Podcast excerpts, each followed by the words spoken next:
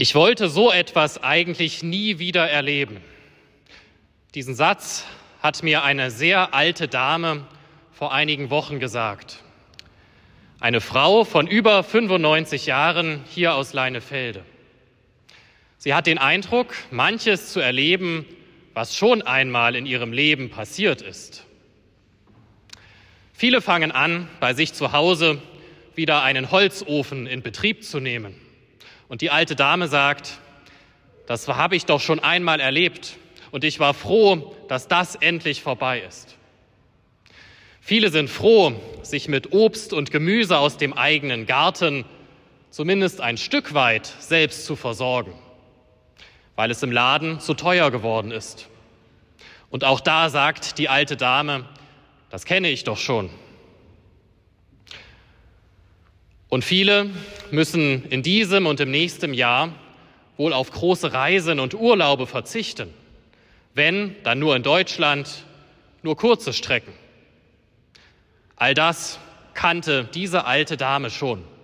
Und sie hat gesagt, eigentlich wollte ich so etwas nie wieder erleben. Wir machen eine Reise zurück in die Vergangenheit. Wir erleben Dinge, die es schon einmal gab.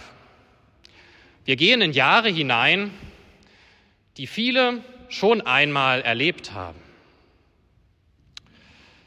Die alte Dame, sie wusste nicht so recht, wie sie damit umgehen soll. Sie wusste nicht, was sie mit diesem Satz anfangen soll, den vor einigen Monaten Robert Habeck gesagt hat. Wir werden alle ärmer werden.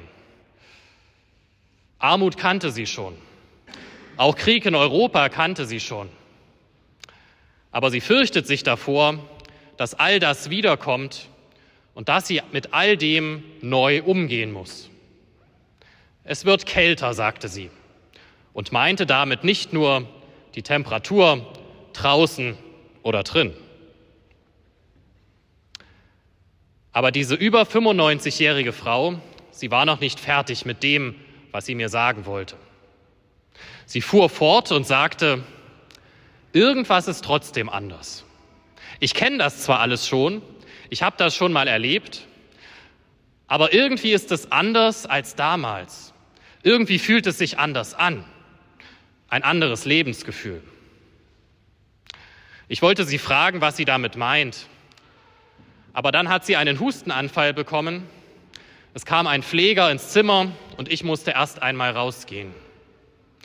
Und wie ich so vor dem Zimmer saß, da habe ich nachgedacht, was sie wohl gemeint haben könnte.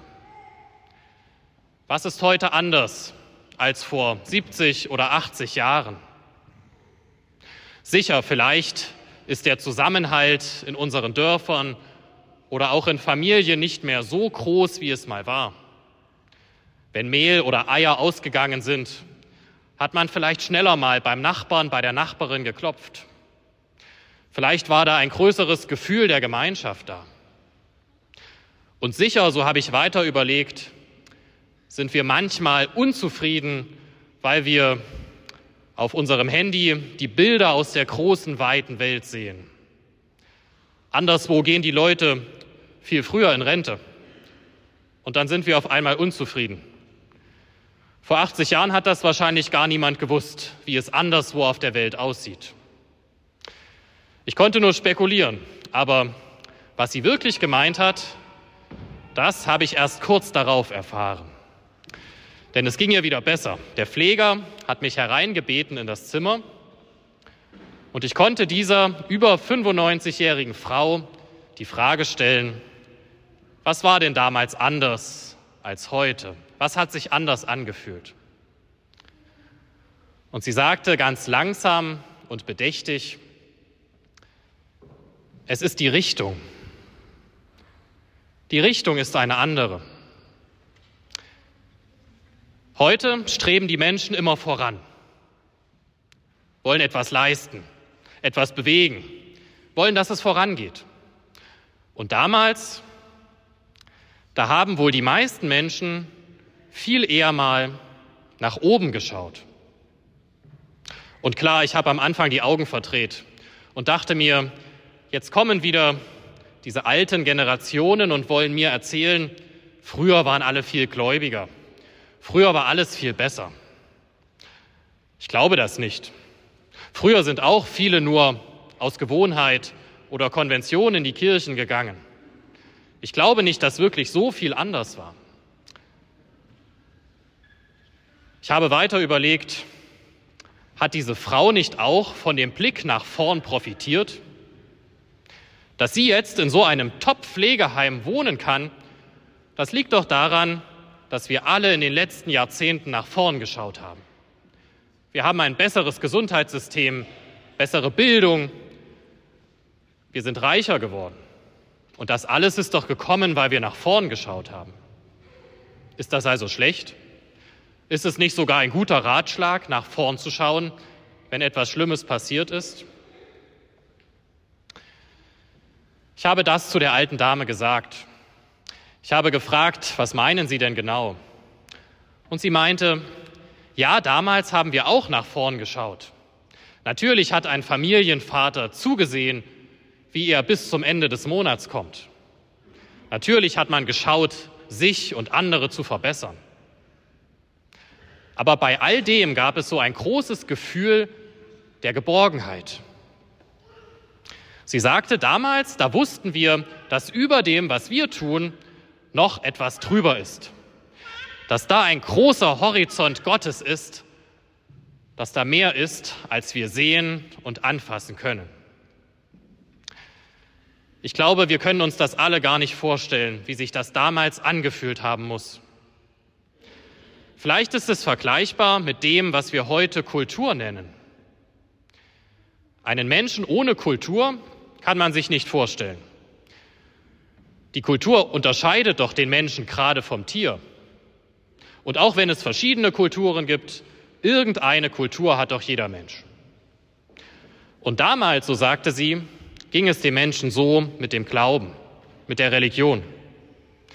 Sicher, es wurde verschiedenes geglaubt manches auch abstrus. Aber jeder und jede wusste, es gibt mehr als das, was ich messen und sehen kann. Ein Gefühl, was das ganze Leben durchwirkt hat.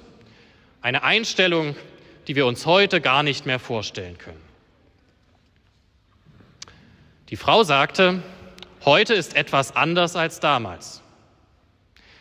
Wir reisen zwar zurück, vielleicht zurück in die Zukunft, und vieles erkennen wir, was es schon mal gab. Sie hatte ein Déjà-vu. Aber eine Sache fehlte. Und eine Sache fehlt uns allen. Es ist die Richtung. Die Richtung nach oben zu schauen. Auf einen Gott oder zumindest auf etwas zu vertrauen, das mehr ist, als wir sehen und anfassen können.